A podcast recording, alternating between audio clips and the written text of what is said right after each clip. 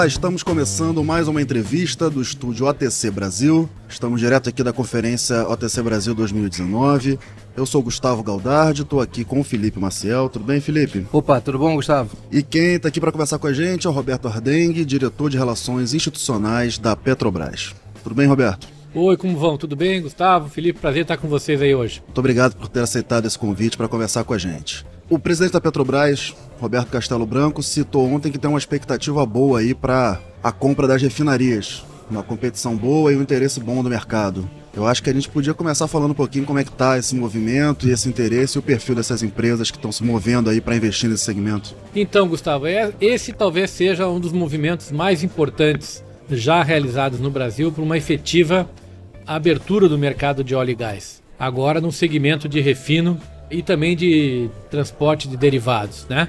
A Petrobras até hoje é o principal ator no setor de refino no Brasil, detendo 98% da capacidade de refino. E essa dominância da Petrobras se deu por motivos históricos, né? As refinarias foram construídas ao longo, ao longo dos anos em grande parte do território nacional para atender essa demanda e a Petrobras sempre apareceu como a empresa que opera essas refinarias. É verdade que não existe monopólio na, na, no, no, segmento de refino, ao contrário do que havia no segmento de exploração e produção, no segmento de refino, a qualquer empresa poderia chegar no Brasil e construir uma refinaria, assim como há empresas estrangeiras que há mais de 100 anos estão no Brasil no segmento de distribuição e venda de combustíveis, né? Mas é claro que nenhuma empresa teve a, a, a, ousadia, vamos dizer assim, de vir ao Brasil e fazer um investimento pesado numa refinaria, onde tem um agente que domina 98% do mercado e, portanto, teria capacidade de formação de preço. Essa realidade, como eu disse, está para mudar, né?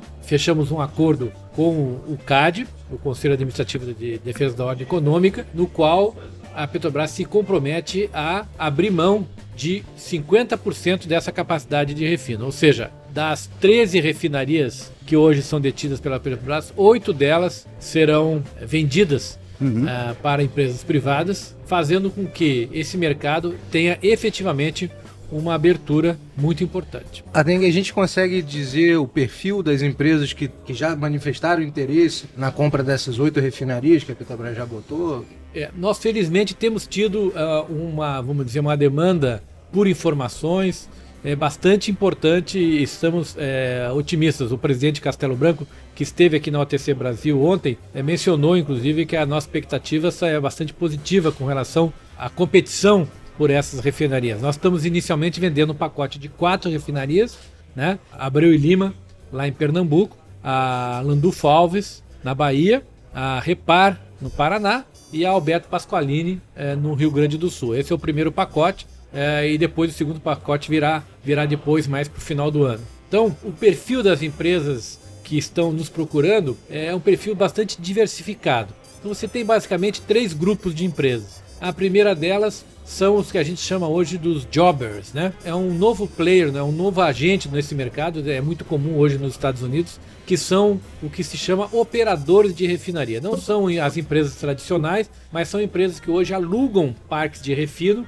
e agregam a esse segmento também a parte de logística, né? E, uhum. e é interessante porque esse é um, é um, é um, é um novo elemento nesse, nesse mundo do refino que era muito controlado pelas operadoras tradicionais, que é o segundo grupo que também tem nos procurados, são as empresas tradicionais de petróleo, que são verticalizadas, que têm, operam do, como a gente fala, do poço ao posto, né? E que evidentemente têm interesse, até porque algumas delas têm produção de petróleo no Brasil e poderiam se interessar eventualmente em agregar valor refinando o seu próprio petróleo. Né? E o terceiro segmento são a, as empresas da área de distribuição de combustíveis. Né? Também temos grandes empresas no Brasil e que se interessam também porque aí elas estariam, ah, vamos dizer, subindo um elo mais na cadeia Sim. e entrando no segmento de, de midstream. Então, esse é mais ou menos o perfil das empresas que estão, vamos dizer assim, potencialmente interessadas nessas oportunidades. Quando a gente combina a venda das refinarias com esse plano que a área de gás está desenvolvendo para venda de ativos de geração e ativos de midstream, a Petrobras ela tá por meio dessa do desinvestimento, a Petrobras ela está meio que desenvolvendo, ajudando a desenvolver um mercado de midstream independente no Brasil, seria mais ou menos por aí? Eu acho que a tendência é exatamente essa, você criar uma, um fator de competição dentro desse segmento, que era um segmento basicamente controlado por uma empresa, e que você vai até agora um, um, um número muito maior de atores operando esse segmento que o Brasil é importante lembrar nós somos o sexto mercado mundial para uh, produtos refinados né uhum. por que isso porque não só somos um país com dimensões continentais mas também temos uma matriz de transporte muito dependente do, do diesel pela questão do transporte terrestre no caminhão. Então somos grandes consumidores de diesel, somos grandes consumidores de combustíveis, então é claro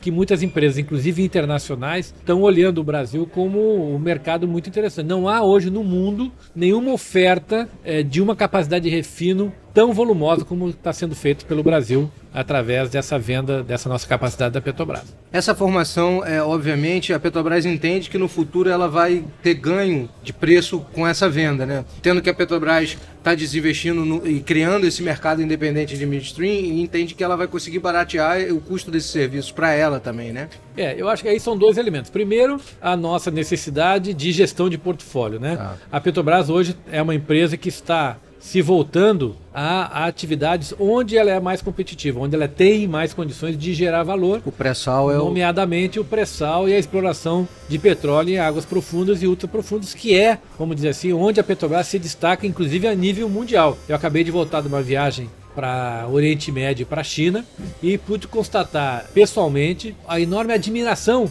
que as empresas, inclusive é, desses países, desses continentes, têm com relação à Petrobras e o que ela já conseguiu desenvolver, especialmente no pré-sal. O pré-sal que foi descoberto em 2006 e hoje já está produzindo mais de um milhão de barris. Quer dizer, esse nível de produção atingido pelo pré-sal é uma coisa inédita em nível mundial. O Golfo do México, por exemplo, que também é um, vamos dizer, um elemento semelhante ao, ao, ao pré-sal, ele levou 14 anos para atingir esse nível de produção que nós é, atingimos em menos de 10. Né? Então é um feito da engenharia brasileira, é, da capacidade técnica da Petrobras e do seu corpo técnico. Você teve agora numa, nessa viagem à China visitando projetos da Petrobras? É, eu fui visitar primeiro o, no estaleiro chinês lá em Qingdao, com a P70, que é uma plataforma que está sendo integrada, foi ela iniciou no Brasil, é uma, é uma das famosas replicantes, né? Que foram concebidas comunidades padrões para desenvolver a exploração de petróleo no, no pré-sal e ela está sendo agora finalizada na China e deve vir ao Brasil agora no final do ano. Também nós temos na China uma tancagem, é, inclusive em Tindal também, que é um grande porto chinês, porque a China é grande compradora do nosso petróleo, uhum. especialmente o petróleo do pré-sal. O petróleo do pré-sal tem uma característica, inclusive técnica, muito importante. Ele é um petróleo com baixo teor de enxofre, uhum. o que torna ele mais valorizado ainda no mercado mundial. E depois fui a Pequim para acompanhar a visita do presidente Bolsonaro, onde houve uma delegação empresarial, uma série de reuniões com investidores potenciais chineses. A gente sabe que a pauta do governo com a China é muito extensa, né? Inclusive, teve aí algum destaque para o agronegócio, acordos bilaterais nesse sentido. Mas o setor de energia, Ardeg, como é que está o interesse dos empresários chineses para o investimento no Brasil? Bom, o interesse é grande. O Brasil é uma fronteira natural de expansão da China. A China, evidentemente, com a dimensão que tem e com o, crescimento da economia que eles têm apresentado, eles é, já cresceram mais, né? já chegaram a crescer a taxas de 11%, 12% ao ano. Eles agora estão crescendo a taxas menores, 6,5%, 7%, que não é, né? para eles é um, é, um, é um número preocupante, para nós já seria né? um grande caso de sucesso. E isso demanda uma enorme demanda de produtos de origem mineral. Né? Então, toda a classe de produtos minerais, inclusive petróleo e gás natural, se calcula que a China vai continuar demandando isso muito é, do ponto de vista externo. Além disso, a gente tem que lembrar que a situação no Oriente Médio está longe de ser uma situação tranquila. Sim. Tivemos episódios recentes que afetaram inclusive a produção no Oriente Médio. Então é claro que o Brasil, que é um país onde esse tipo de ocorrência, eu falo mais a questão mais de atentados, esse tipo de coisa, não ocorre, é sempre um mercado interessante para fornecer produtos para a China. E os chineses também estão no pré-sal aí desde o começo, né? Eles, eles têm investido, colocado dinheiro e nos últimos leilões eles têm, eles têm participado ativamente, né? Tem, eles são nossos parceiros, né? Nos blocos tem 10%, né?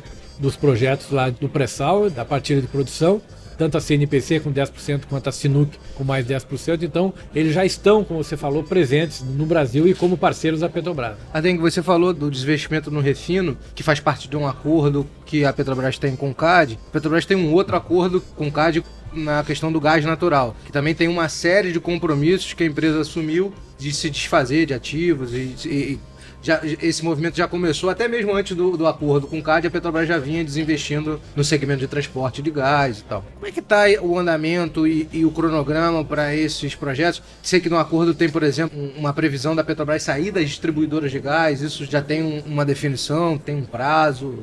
A visão estratégica da Petrobras na questão do gás natural é um pouco parecido com o que aconteceu também no, no, fenômeno do refino, né? A Petrobras, à medida que começou a produzir petróleo tanto na bacia de Campos quanto na bacia de Santos, portanto offshore, começou a ser gerado um, um, um volume considerável de gás natural. Né? Esse volume tanto é um volume Petrobras quanto é um volume também das outras empresas. É, você mencionou, por exemplo, as duas empresas chinesas, né? CNPC e, e Sinuk. Tem também volumes que vêm da Shell, da Equinor, da Exxon, da Chevron.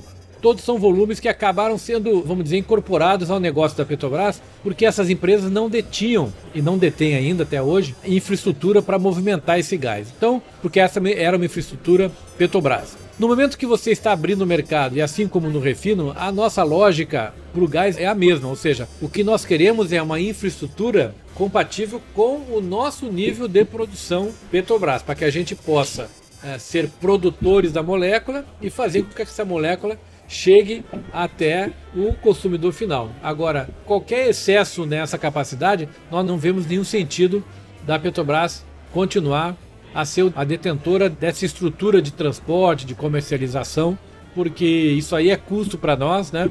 E a gente vê também uma oportunidade até de uma própria geração de caixa. Então, é, a gente vê com bons olhos a abertura desse mercado. Acho que a tramitação também da lei do gás é, no Congresso é positiva, foi aprovada agora na Comissão de Minas e Energia. Isso. A proposta é positiva também, porque gera maior estabilidade regulatória. Né? Estamos aí na negociação do, com, com a Bolívia do, dos volumes que vão ser comprados no gasoduto Brasil-Bolívia. Então, esse contrato com a Bolívia também vai condicionar um pouco o que nós vamos usar do gasoduto Brasil-Bolívia. É, é importante mencionar que a Petrobras sempre foi uma empresa pioneira nesse setor de gás, sempre foi a líder. É, eu quero lembrar que quando foi construído o gasoduto Brasil-Bolívia, a gente brinca lá na Petrobras que não havia nem gás suficiente na Bolívia para aquele gasoduto, nem mercado suficiente no Brasil para aquela molécula. E a Petrobras foi lá e colocou um gasoduto de 30 milhões de metros cúbicos dia. Então, foi uma empresa que tomou um risco muito grande, que foi líder mas agora chegou o momento de abrir o mercado para outros players e a gente não vai se furtar a esse objetivo. O projeto da Lei do Gás que foi aprovado, pelo menos nessa forma como ele está saindo da Comissão de Minas e Energia, ele aumenta a atratividade para os ativos de gás que a Petrobras pretende vender? Nós achamos que sim, porque o projeto como ele está concebido, primeiro ele, ele deixa bem claro quem são os agentes, o transportador, o produtor, que são agentes dessa cadeia de gás que são agentes muito, muito típicas. A gente precisa entender que o, que o gás natural ele é um produto que ele tem a questão do monopólio natural. O que, uhum. que é o uhum. monopólio natural? Se você constrói um gasoduto do ponto A ao ponto B, você naturalmente detém o monopólio do transporte daquela molécula do ponto A ao ponto B. Não faz nenhum sentido econômico você colocar um gasoduto paralelo àquele gasoduto que já foi colocado. Então, a questão do, do monopólio natural é, um, é uma questão que é típica da indústria de gás. Então, o projeto de lei, como ele está concebido, ele, ele, traz maior estabilidade regulatória e ele permite que os agentes, então, se identifiquem em que elo da cadeia querem atuar. No caso da Petrobras, nós nos vemos como produtores da molécula. Essa é a vocação da Petrobras, porque ela é uma empresa de upstream, uma empresa de exploração e produção. Tem um movimento dos estados também agora se abrindo, governo incentivando a partir do plano Mansueto que os estados façam mercados livres de gás. Isso também dá atratividade para o gás que a Petrobras vai produzir? Achamos que sim, porque é uma questão difícil, né, até do ponto de vista jurídico, porque você tem que equilibrar ao mesmo tempo a questão, mais uma vez, do monopólio natural, no caso da distribuidora estadual. Ela é uma empresa que foi lá, adquiriu o direito de distribuir gás natural naquele espaço territorial, né? Portanto, ela detém, em tese, um monopólio natural sobre aquele território, contra a condição do consumidor livre.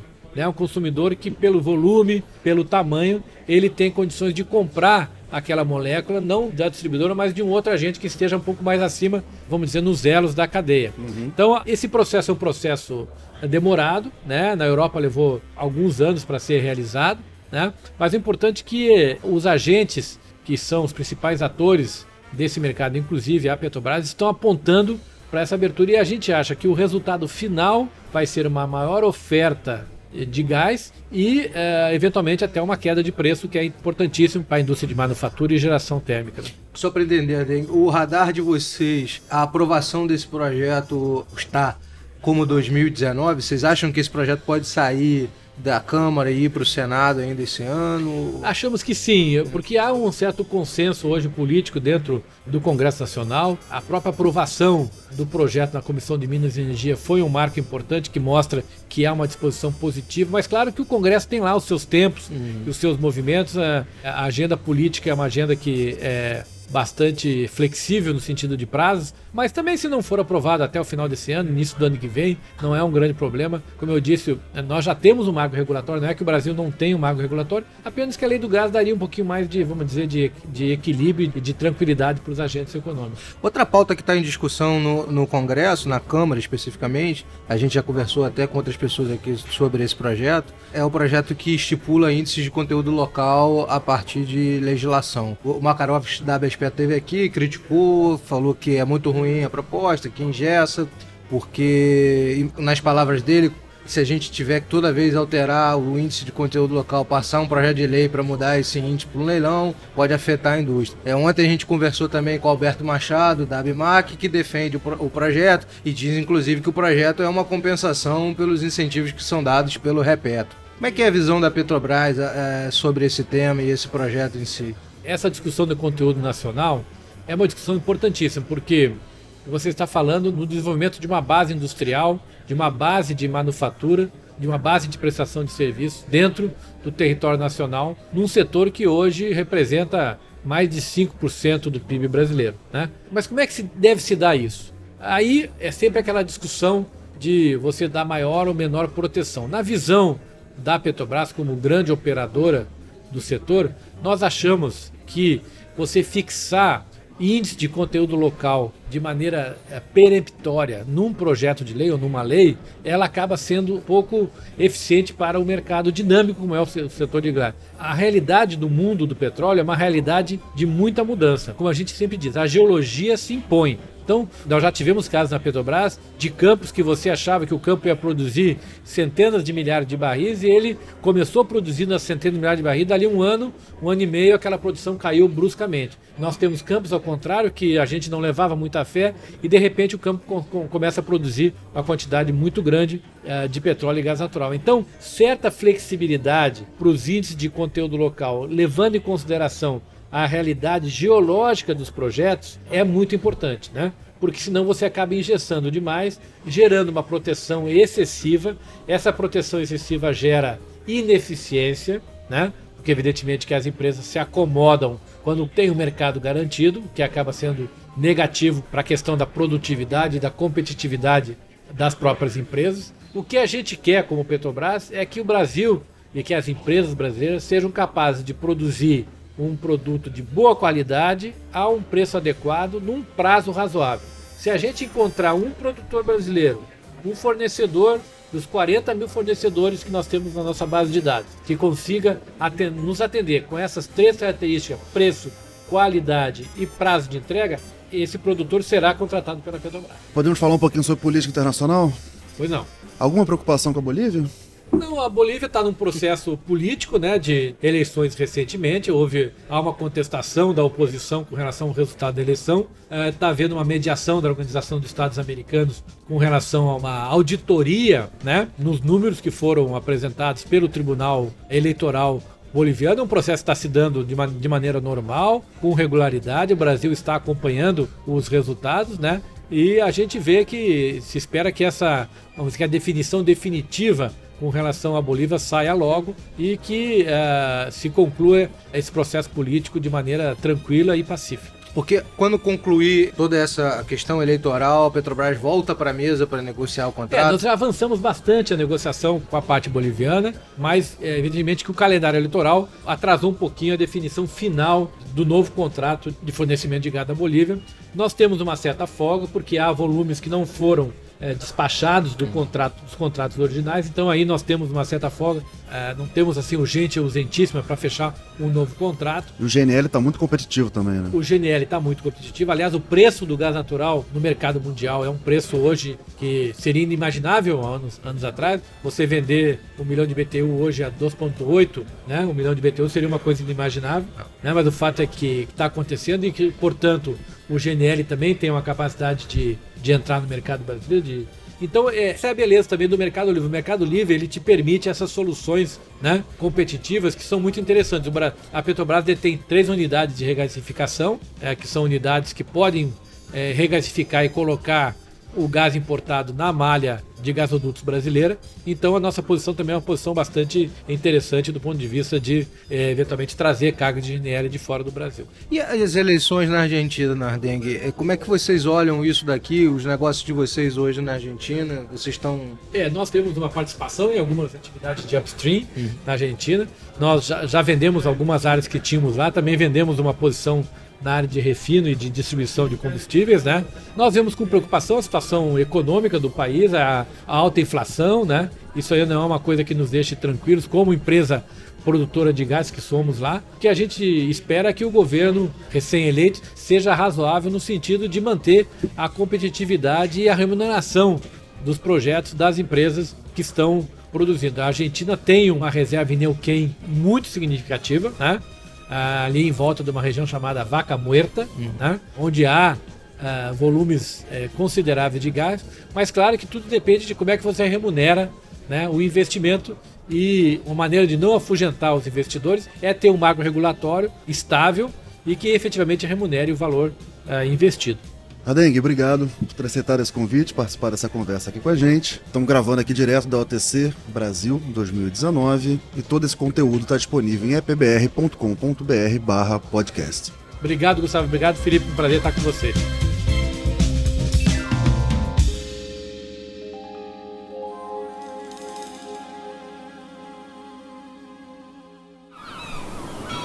Este podcast foi editado pela Maremoto.